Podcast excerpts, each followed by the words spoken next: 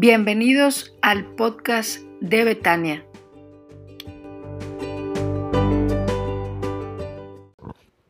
Y vamos a pasar a la meditación de la palabra de nuestro Dios, hermanos. Vamos a, meditar la palabra del Señor y hoy lo haremos en el Salmo 51. Salmo 51.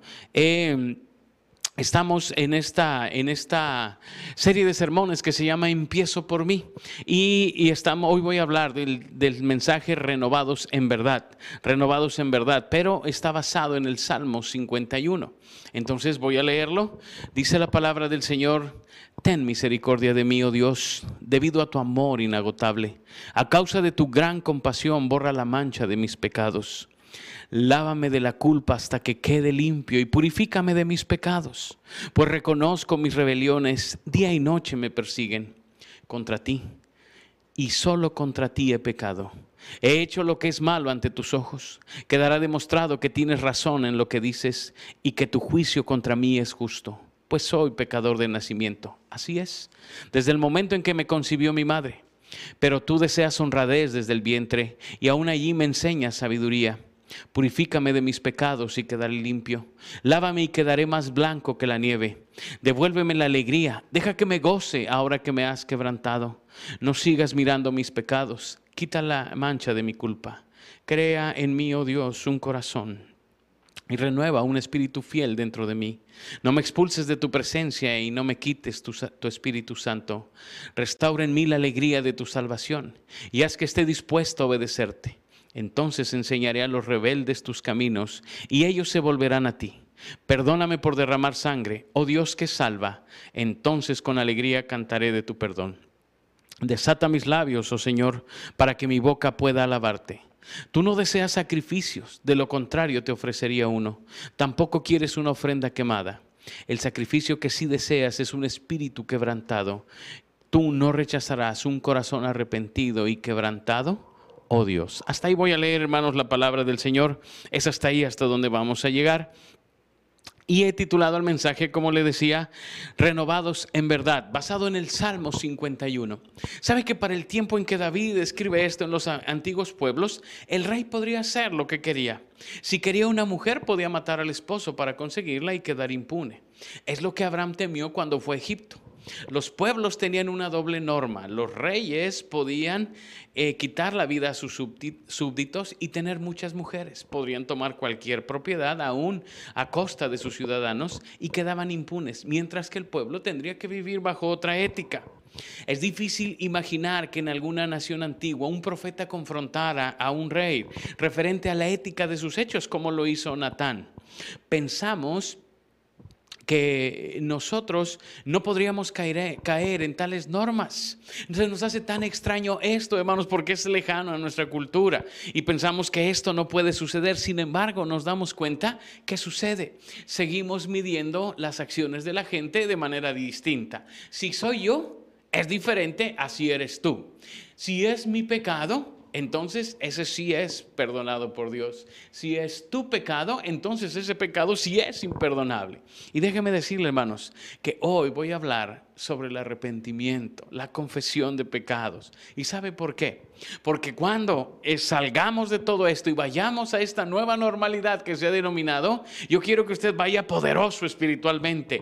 Y la única manera de ir así es saber que nuestros pecados tienen que confesarse al Señor, que tenemos que arrepentirnos y entonces, y entonces podremos disfrutar la vida que Dios nos ha dado. Y yo quiero que usted la disfrute junto conmigo. Por eso es que voy a hablar ahora de cómo el Señor nos, renueva en su verdad. No nos gusta hablar de pecado porque parece que es algo que no va a agradar a la gente. Pero esto es algo muy común. Déjeme le presumo algo, hermanos. Recién que me casé, junto con, con mi esposa compramos una alfombra blanca para el departamento donde vivimos. Era una cosa preciosa. Como el cuarto no era muy grande, pues sí nos alcanzó. Era de pelo largo. Así es que era pachoncito. Uno pisaba ahí y haga de cuenta que andaba pisando las nubes. Era de veras precioso. Y se veía, hermanos, increíble. Increíble.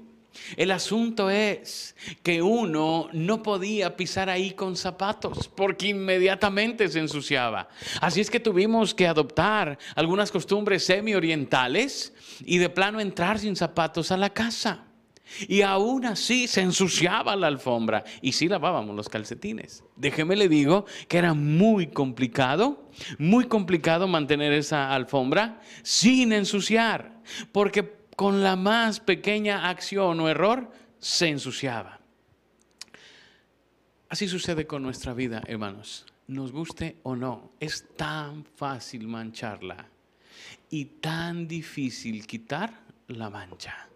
Mire, casi todos nosotros hemos cometido el error, algún momento de nuestra vida, de comprar, de comprar algún mueble o alguna cosa en casa de, de esos colores que se ensucian rápidamente. Y al poco tiempo nos damos cuenta que fue un error.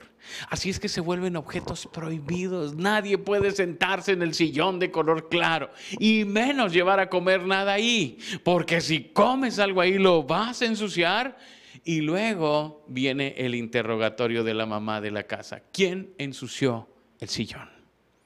¿A quién se le ocurrió comer chocolate en el sillón blanco? Y vienen todos esos problemas, hermanos, y después nadie quiere, nadie quiere hablar de, quién fue el culpable. Igual nos pasa en la vida espiritual.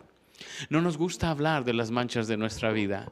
No nos gusta que se noten las manchas de nuestra vida. La verdad es que la santidad ha quedado como un tema secundario. Pero el salmista David. Y el salmo es muy enfático. Dice que escribió esto después del suceso aquel donde mató, mandó matar a un hombre y luego se quedó con su esposa y ella quedó embarazada y toda esta historia que usted conoce. Y entonces el profeta Natán va y lo confronta y David escribe este precioso salmo que yo veo en él algunas cosas que debemos comprender, hermanos, para vivir vidas plenas, para vivir vidas plenas, para que el Señor renueve en su verdad nuestra vida por completo. Y eso es lo que quiero que meditemos. Así es que en primer lugar, quiero hablarle de nuestra esperanza en los versículos del 1 al 3. En los versículos del 1 al 3. Cuando pecamos, hermanos, no tenemos otra salida. No podemos más que ir al Señor. David sabía que su única esperanza era el Señor y a Él se acoge. En otra ocasión, cuando David censa al pueblo y Dios se disgusta con él, y le da a escoger entre cuál quiere que sea el castigo que va a enfrentar. David dice, prefiero caer en las manos de Dios que en las manos de mis enemigos, porque conoce el corazón de Dios. Cuando nosotros pecamos, hermanos, y esa es una constante que se dé en nuestras vidas, debemos conocer perfectamente el corazón de nuestro Dios. Así es que lo primero que quiero decirles es que nuestra esperanza cuando pecamos está en nuestro Dios misericordioso. El salmista se acerca a Dios porque lo conoce. Las palabras que utiliza hablan del conocimiento de David. La, la reina Valera decía, ten piedad de mí, oh Dios. David pide misericordia. David pide misericordia y quiero hablar un poquitito de esto.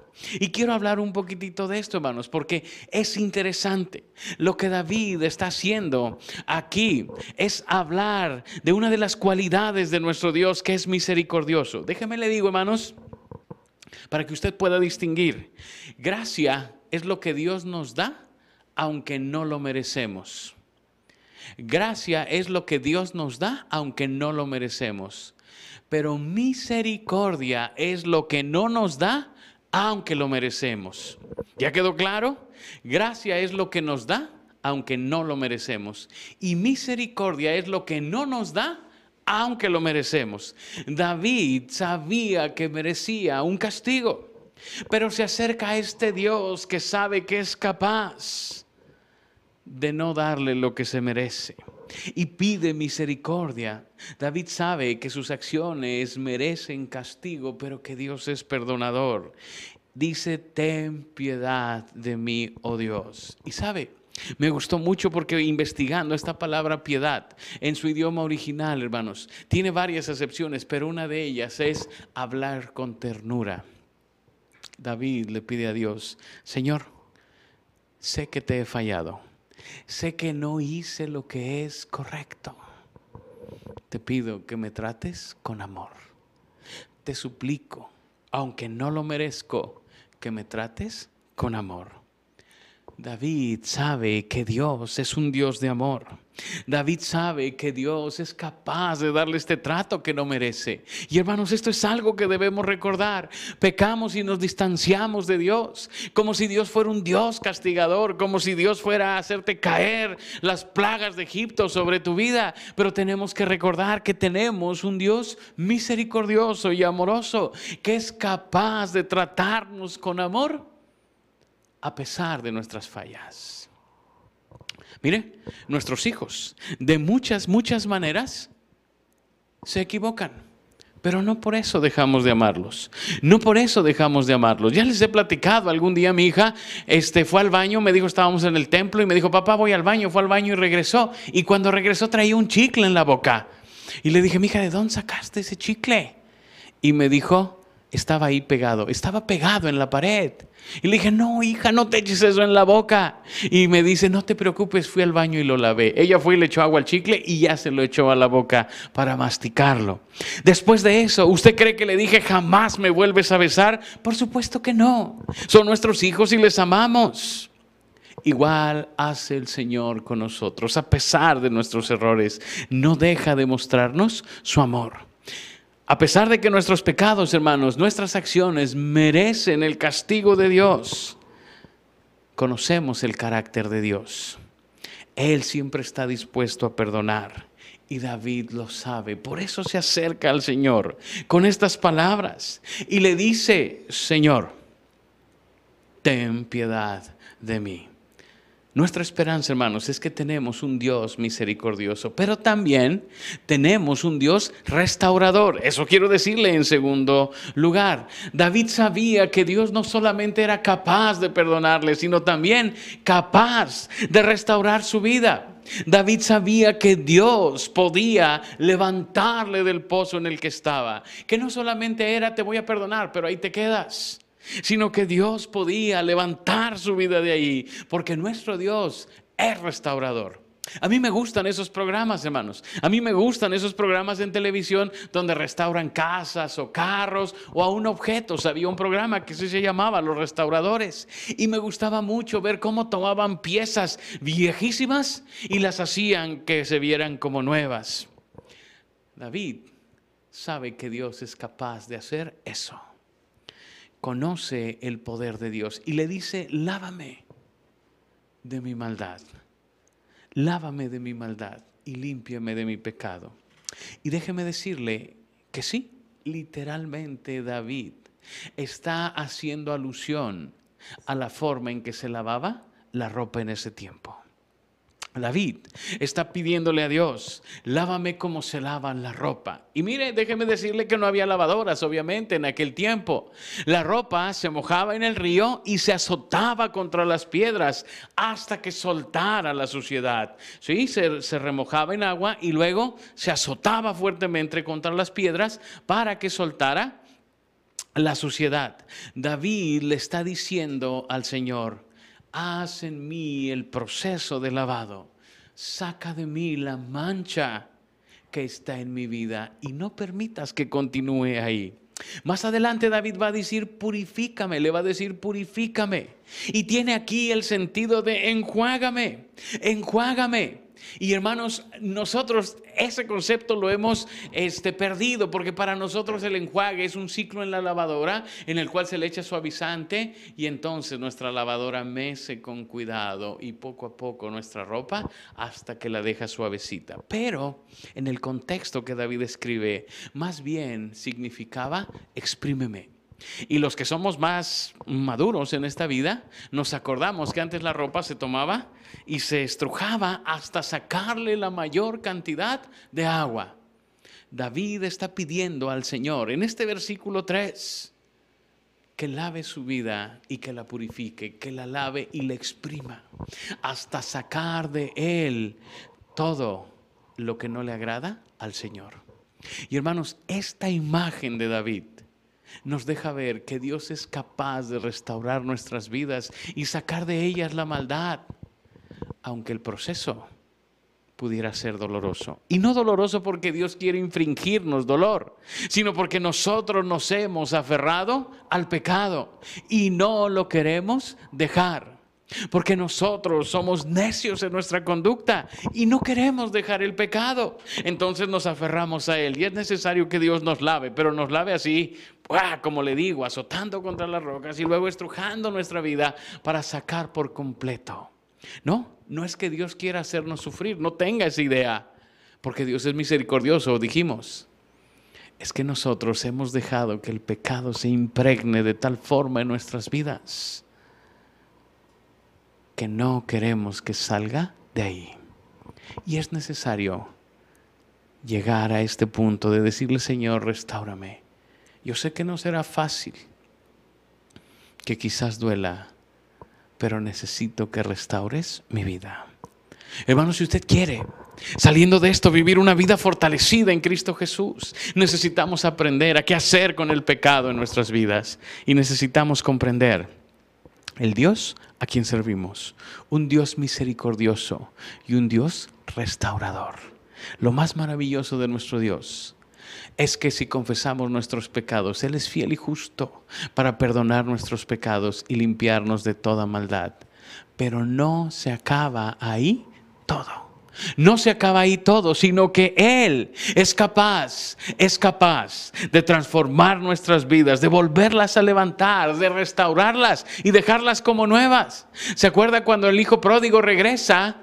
De pronto, el hijo pródigo llega a casa y el padre lo toma y le da el lugar que dejó cuando se fue.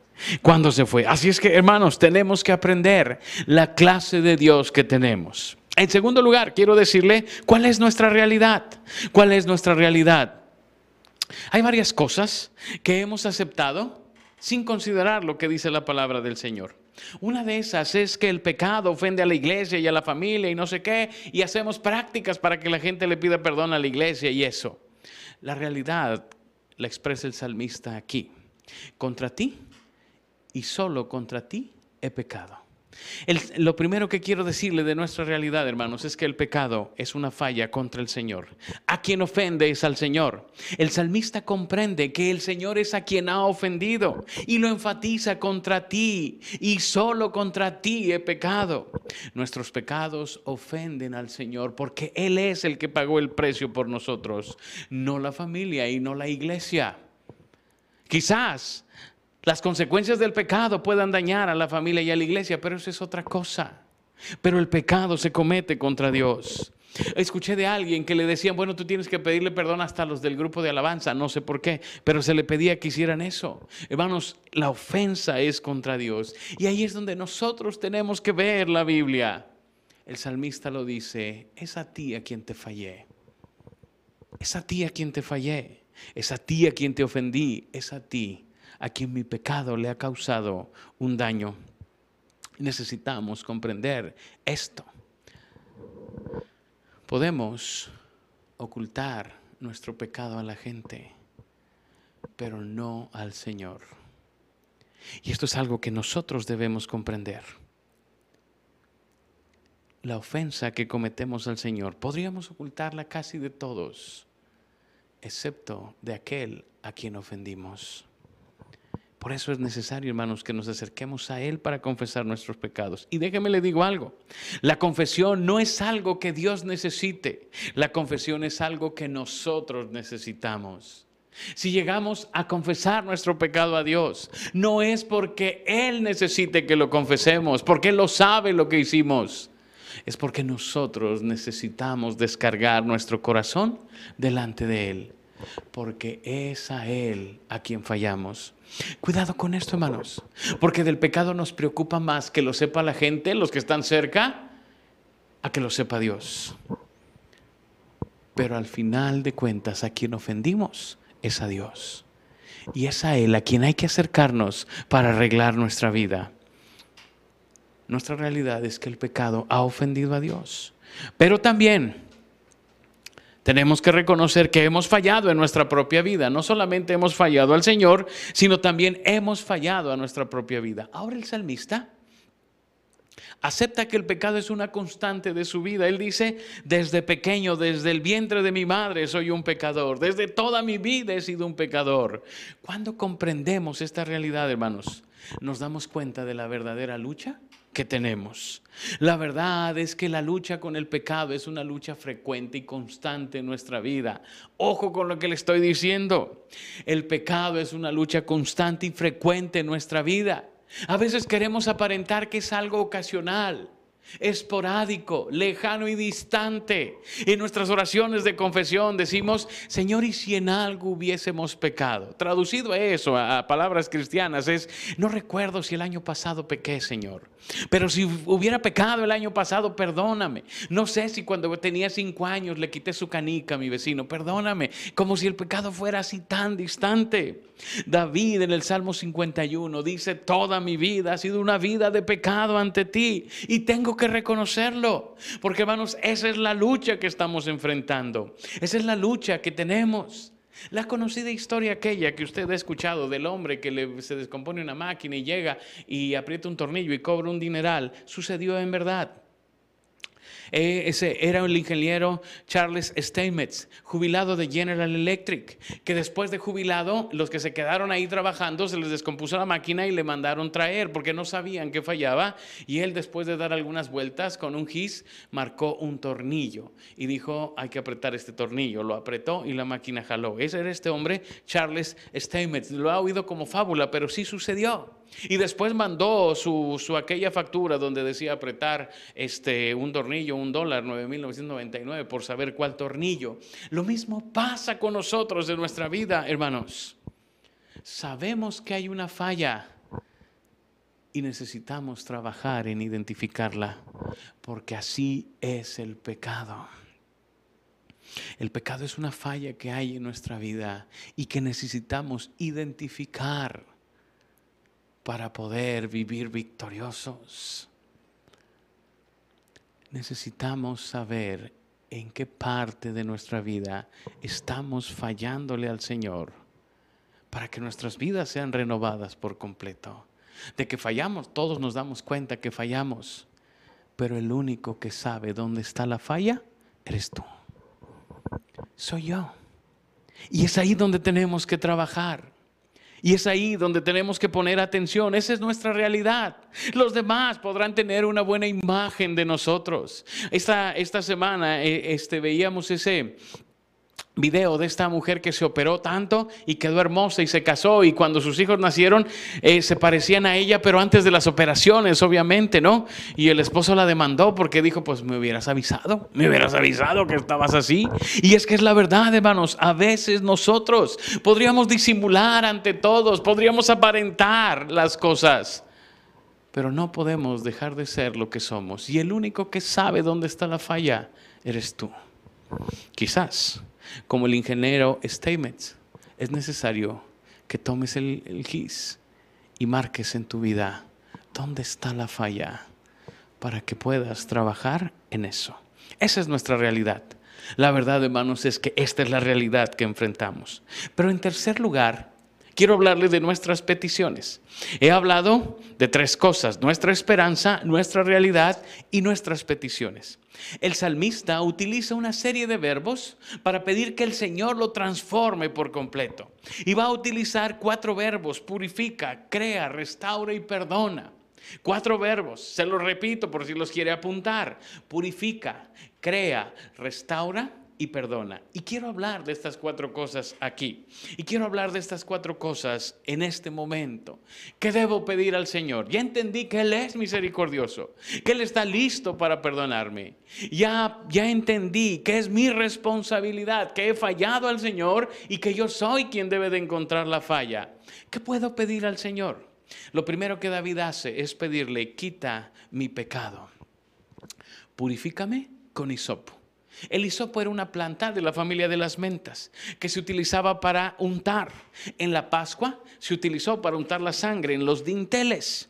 Quizás en eso piensa el salmista y le dice al Señor, cubre mis faltas para que no muera, como en aquella ocasión, como en aquella ocasión en que tu pueblo requirió que la sangre cubriera los dinteles para que la muerte no llegara ahí. Y no es que el salmista esté pensando, hermanos, que Dios lo va a castigar quitándole la vida. La paga del pecado es la muerte, dice la Biblia, la muerte espiritual. Pero él le dice al Señor, purifícame con hisopo, quita mi pecado. Cubre mis faltas para que no mueran. Lávame y quedaré más blanco que la nieve. Mi vida se ha manchado y solo tú puedes limpiarla. Mi vida ha quedado manchada y solo tú puedes quitar la mancha que hay en ella. Devuélveme el gozo. La purificación termina cuando la restauración se logra por completo. El pecado debe de acabar para que el gozo sea restaurado. No es un proceso fácil, pero es el único proceso que tenemos. Y déjame le ayudo, mire. Si usted quiere decirle al Señor, quita mi pecado, usted tiene que confesar su pecado. La confesión debe ser específica, concreta y particular. A ver, se lo repito. Si usted está listo para decirle al Señor, Señor, quita mi pecado, la confesión debe ser específica, concreta y particular. El creador del sistema de alcohólicos anónimos lo llamó el inventario moral. Y él dice que ese inventario moral debe hacerse sin excusas, sin temores y debe ser implacable. Cuando usted confiesa o yo confieso mi pecado al Señor, debe ser tan específico, tan concreto y tan particular como deba de serlo. Hermanos, no podemos llegar a pedirle al Señor que quite nuestros pecados cuando hablamos de generalidades. Y decimos, Señor, yo mentí como todo el mundo miente. Si se fija, mire, hay un ejemplo que me encanta. Este, cuando hablamos de problemas matrimoniales, Decimos, es que bueno, mi esposa y yo tenemos problemas como todas las parejas los tienen. Bueno, ¿y a qué le importa que todas lo tengan? Usted viene a hablar de los suyos, no de la de todos los demás. Pero como que se siente menos feo, ¿no? Pensar que todos los tienen y bueno, pues yo también los tengo. Es importante que usted pueda decirle al Señor, confesar su pecado de manera específica, concreta y particular. A veces, hermanos, nuestra oración empieza como confesión y termina como excusa. Acabamos diciéndole al Señor, es que hice esto y esto y esto, pero se lo merecía porque tú sabes cómo me trata y cómo es esa persona. No, la confesión es confesión así, específica, concreta y particular. David lo primero que pide al Señor es que quite el pecado de su vida. Hagamos esta oración nuestra. La segunda cosa que David pide es, dame un nuevo corazón. En segundo lugar, el salmista comprende que no puede vivir de la misma manera porque la naturaleza pecaminosa está en él y requiere de un nuevo corazón. El corazón que tiene no sirve, requiere de uno nuevo. En el Nuevo Testamento se habla de un nuevo nacimiento. Jesús lo dice, es necesario que nazcas de nuevo. Hermanos, necesitamos pedirle a Dios un nuevo corazón, porque este que tenemos está dañado y tiende al pecado. Por eso es que el salmista le dice, dame un nuevo corazón. Jesús se lo dijo a Nicodemo, es necesario que nazcas otra vez. Y él le dice, ¿cómo puedo volver a entrar? Y Jesús le dice, necesitas nacer espiritualmente. Necesitamos pedir al Señor que nos dé este nuevo corazón para que nuestra naturaleza cambie y podamos vivir para Él. Esto es lo que David está diciendo, dame un nuevo corazón. Esto requiere de un cambio completo y no superficial. Mire, hermanos, yo no sé si a usted le pasó porque ya aquí me voy a evidenciar, pero allá en mis años mozos de la niñez, en las tiendas vendían parches que se pegaban con plancha para la ropa. Y entonces las mamás, porque uno siempre andaba estudiando, ¿verdad? Y en eso de estudiar rompía los pantalones de las rodillas normalmente. Y, las mamás compraban los parches y se los pegaban. Y los parches se vendían de colores y de modelos diferentes. Y siempre era así como con esto va a parecer que el pantalón no tiene nada. Pero era simple ver el parche. Y luego al poco tiempo se empezaban a despegar y se enchinaban y salía peor la cosa. Era más evidente que estaba roto el pantalón por el parche que por la rotura misma. A veces quisiéramos llevar nuestras vidas así y decirle al Señor, Señor, haz algo que disimule un poco mi pecado. No se puede, se requiere de un corazón nuevo. Pero para pedir un corazón nuevo, hermano, se requiere una percepción correcta del pecado. Se requiere de una percepción correcta del pecado. Hasta que no me doy cuenta de la gravedad de mis acciones, no puedo pedir al Señor un nuevo corazón. En el tiempo de la guerra de secesión en los Estados Unidos hubo un hombre de apellido James Hammond. Este hombre fue congresista y gobernador. Él apoyaba la esclavitud. Este hombre abusó sexualmente de sus esclavas, sobrinas e hijas por más de 30 años. Cuando su esposa lo dejó y una epidemia mató muchos de sus esclavos y de su ganado, que él los ponía en el mismo renglón, él escribió en su diario, Gran Dios, ¿qué he hecho o dejado de hacer para merecer esto en mi destino? Se fija, él se sentía bueno hasta podía reclamarle a Dios que qué había hecho para que lo castigara así. Bueno, entiendo hermanos que no estamos en ese nivel, pero sí necesitamos darnos cuenta de la gravedad de nuestro pecado. Jesús dijo que somos tan ciegos para ver nuestro pecado que fácilmente podemos ver la paja en el ojo ajeno y no darnos cuenta de la viga que está en el nuestro. Y por eso no podemos ser renovados por el Señor. Para darse cuenta en realidad de cómo es de grave el pecado, tendría que hacerse dos preguntas. ¿Por qué lo hice?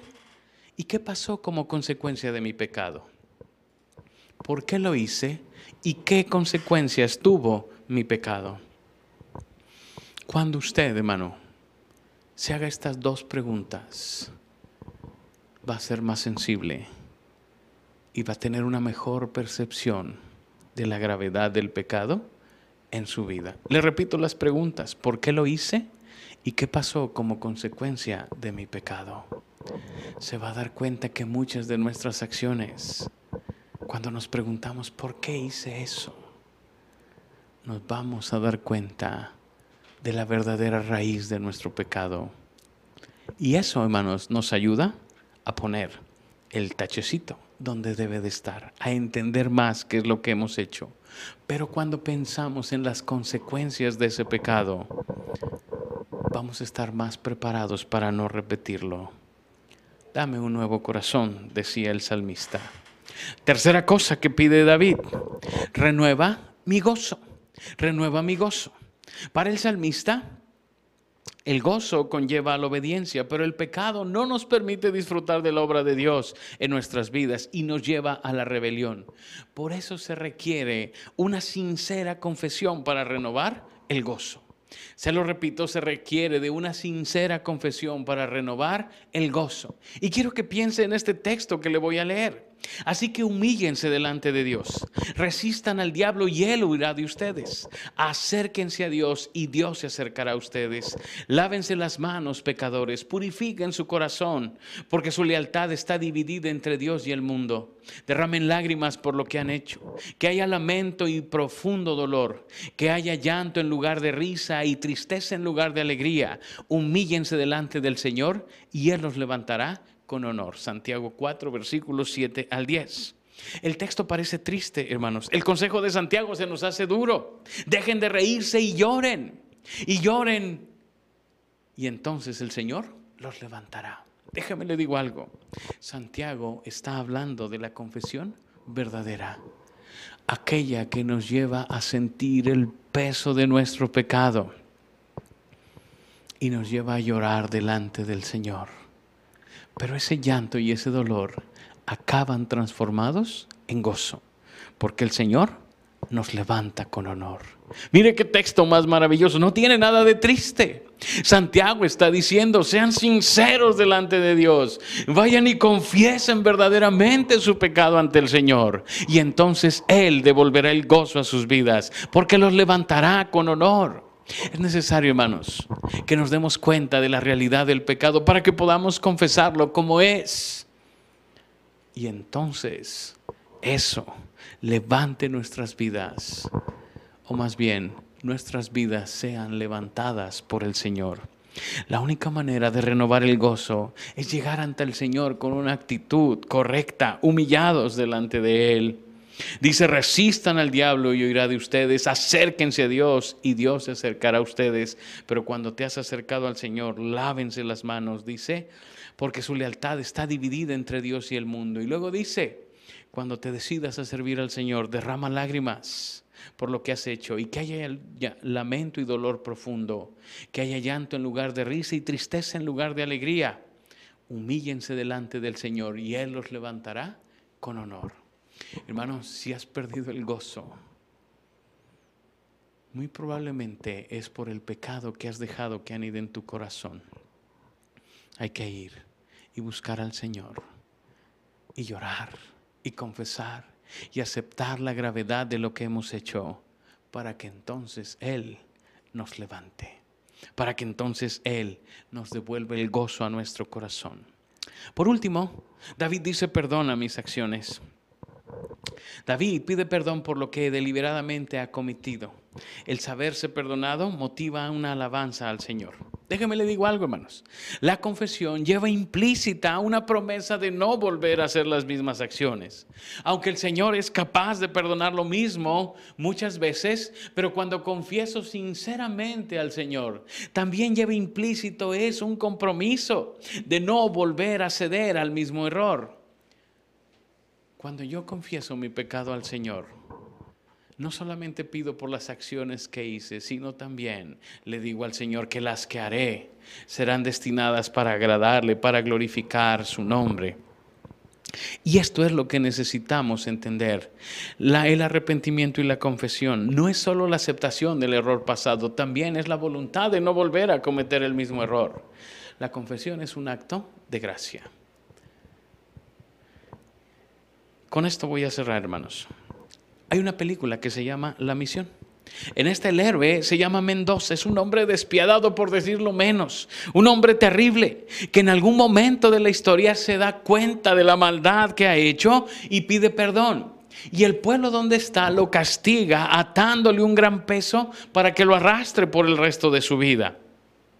Un día cuando sube una montaña se da cuenta de que no va a llegar hasta arriba porque el peso no lo deja avanzar, pero atrás de él viene mucho pueblo. Y él dice, si me dejo caer, no solamente voy a morir yo, van a morir muchos que vienen atrás de mí. Y él va luchando con esto. Entonces, al ver esta imagen, uno de los nativos del pueblo toma un cuchillo y cuando él piensa que lo va a matar, corta la cuerda que lo ata al gran peso y entonces Él queda libre. Y con eso salva su vida y salva la de muchos.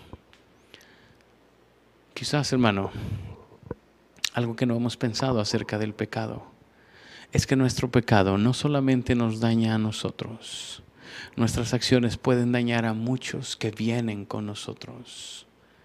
Y hasta que no vas a Cristo para que quite el peso del pecado, no estarás haciendo lo mejor para tu vida y para la vida de los que están cerca de ti. Porque ese peso no solamente puede dañarte a ti, puede dañar a los que vienen contigo. Queremos una vida mejor para cuando acabe todo esto. Necesitamos hacer del arrepentimiento y la confesión una práctica constante en nuestras vidas. Por eso yo quiero invitarte a orar quiero invitarte a que cierres tus ojos, a que inclines tu rostro y que oremos al Señor.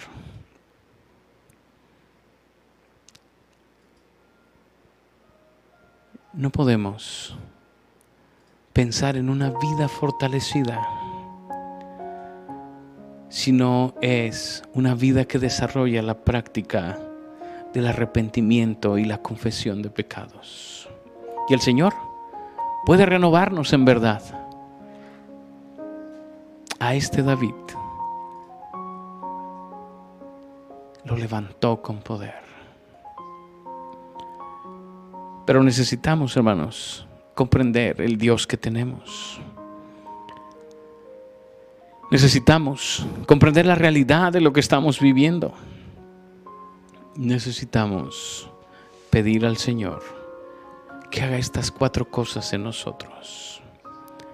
Por eso yo quiero invitarlo para que usted y yo vayamos en oración al Señor. Y le pidamos que su Santo Espíritu nos redarguya de pecado. Y le pidamos que nos ayude a dejar de una vez por todas el peso que nos tiene atados. Para que podamos vivir la vida con gozo, con libertad para que dejemos eso que nos ha estorbado por tanto tiempo y podamos disfrutar la vida en Él. Señor, aquí estamos, reconociendo que es a ti a quien hemos ofendido con nuestro pecado. Reconociendo, Señor, que nadie nos puede ayudar más que tú. Reconociendo que sí es grave lo que hacemos, Señor. Pero también que en ti hay esperanza. necesitamos que laves nuestras vidas, que nos des un nuevo corazón, Señor, que devuelvas el gozo a nuestras vidas y que nos permitas vivir para ti. Necesitamos, Señor, vidas renovadas por ti, restauradas por ti. Y aquí estamos. Padre, que ninguno de los que estamos oyendo este mensaje podamos dormir tranquilos hoy hasta que lleguemos ante ti. Y con un corazón sincero, entreguemos la carga que por tanto tiempo hemos cargado. Señor, obra poderoso en nuestras vidas. Y Padre, límpianos y permítenos hacer de esto un hábito, hábito de confesión de pecados y arrepentimiento de pecados, para que podamos disfrutar la vida abundante que nos has dado en Cristo Jesús. Gracias Señor por este tiempo que nos has dado para reunirnos, para meditar tu palabra y adorarte. Terminamos con gozo este tiempo, Señor, y te pedimos que tu ángel acampe alrededor nuestro y nos defienda. Sigue estando con los enfermos, Señor, con los médicos, con todos los que están expuestos al contagio. Sigue guardando nuestras vidas. Bendice a nuestros hermanos que están enfermos, sácales de la enfermedad, Padre, restaura su salud. Y Señor, Permite que podamos ser luz a los que están en tinieblas, especialmente esta semana, Señor, que estaremos desarrollando la escuela bíblica de verano.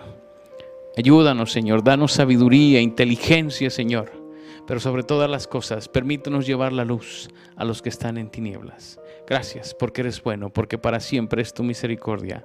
Te alabamos, Señor, te bendecimos y te damos toda la gloria y toda la honra en Cristo Jesús, nuestro Señor y Salvador. Amén.